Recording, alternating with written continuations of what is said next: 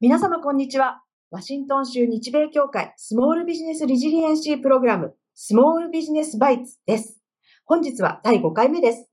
プログラムコーディネーターのミキとリードアドバイザーのかなこがお送りします。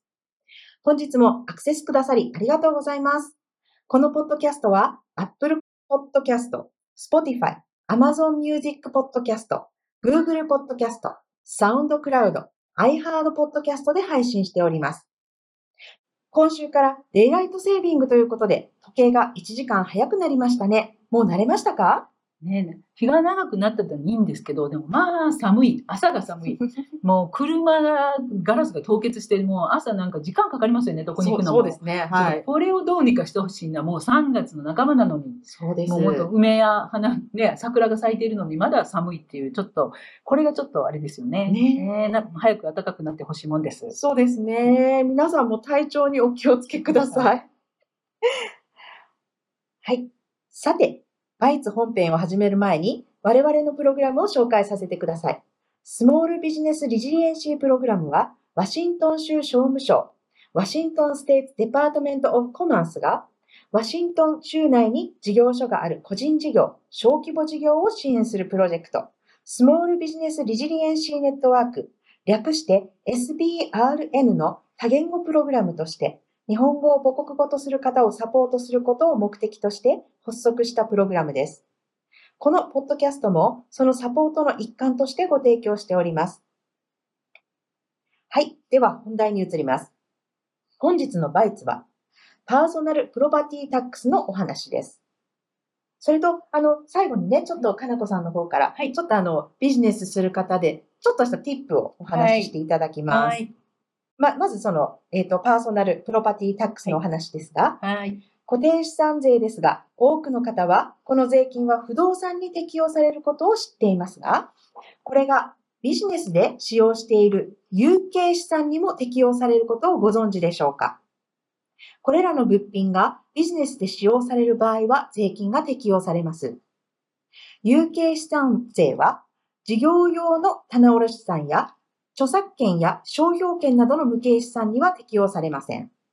有形資産は一般的に不動産と同じ税率が適用されます。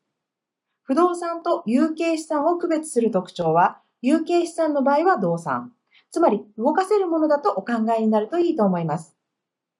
不動産には土地、構造物、土地の改良物、及び土地や構造物に固定された特定の設備が含まれます。有形資産には企業や農家の機械、設備、家具、消耗品が含まれます。ということで、えっ、と、かなこさん、これ補足はございますか？あはい。そう、ちょっと重要な補足はですね、えーまあ、小さな企業さんで、すべてのこういう有形資産が1万、価格が1万5000ドル以下の場合、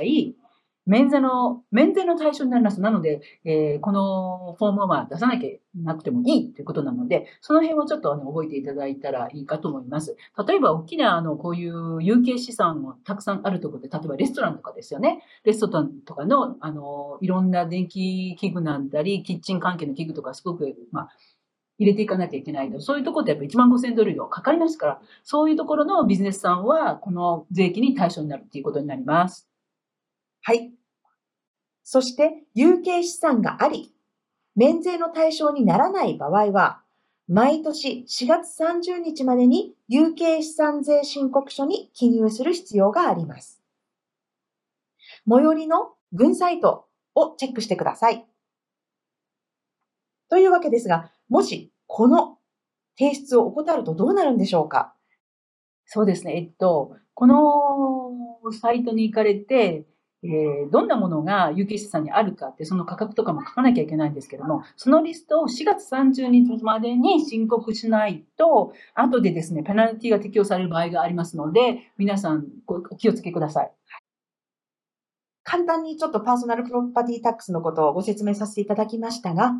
えっ、と、ご質問等、あの、ございましたら、あの、ぜひ、ワシントン州日米協会の方に、あの、ご連絡いただければと思います。よろしくお願いします。はい。そして、あのえっ、と、今日、えっ、と、かなこさんの方から、なんかちょっとしたこのビジネスのティップをお話しいただけるということで、まああお願いします。の、知っといて損にならない知っとく情報なんですけど、はいはいえっ、と、皆さん、例えば、例えば、始めし、あの、まあ、事業を始めるときに、ロゴとか、いろいろウェブサイトとかやらなきゃいけないですよね。で、そそれで、それが、そういうのが好きで、ご自分でさなされる方は、まあ、あれなんですけども、いや、そういうのちょっと苦手ですと。でも、誰か、その、やっぱり業者さんにやってもらわなきゃいけない。でも、資金がかかりますよね。で、もし、その、ね、たくさん、あの、ビジネスが成功して、まあ、あの、売り上げが増えて、そしたらそのローカルのビジネスのデザイナーさんもぜひぜひ使っていただきたいんですが、やっぱり一番初めに始めた時ってやっぱり予算も限られているので、そういう時にこのファイバーっていうサイトがあるんですね。で、ファイバーっていうサイトは結局そういう、なんていうのかな、そういうのサイドビジネスとかでデザイナーとかロゴをデザインしている方たちがこうサイトに入っておりまして、その中に入って、こういうこれぐらいの予算で、こういう感じのロゴを作ってくれる人がいたらいいなっていうような、こう、なんていうんですか、検索ができて、で、その人たちを雇うことができるんです。それで、その人たちっていうのはもう世界全国から、えっ、と、この中に入っているので、で、自分のできることとかを、まあ、レゾメみたいな感じですよね。入れていって、こういうデザインができますよとか、こういうことできますよとかって言ってくれてるので、で、まあ、それを、このファイバーという FIVERR ですね。FIVERR というところに行かれますと、あの、結構、本当にもう格安なお値段で、デザイナーさんとかを雇うことができますので、ぜひちょっと皆さん、あの、予算が限られている方、本当一番初めに始める方って本当大変なので、あの、見ていただけたら、あの、いいかなと思います。ロゴのデザインだったり、ウェブサイトのデザインだったり、他にもフライヤーを作りたいとか、時間がないとか、そういう時にこうこれを活用していただければ、かなり、えー経費の節約になると思います。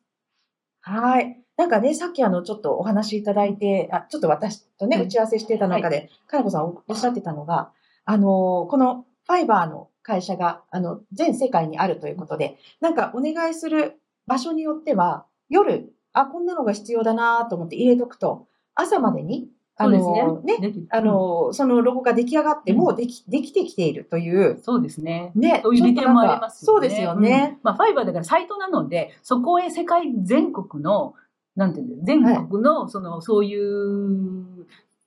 デザイナーたちが集まってきて自分の名前を登録して、はいはいはいでそれでこういうのど、こういうのできますよ、なんて言って、で本当にもう一つの仕事を25ドルぐらいで受けてくれるところがあるので、まあ、ぜひぜひ活用していただけたらと思います。はーい。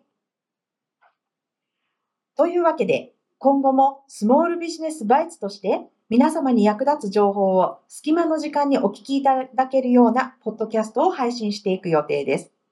ぜひ、ワシントン州日米協会のスモールビジネスバイツをフォローお願いしますね。ではまた次回。はい、さようなら。さようなら。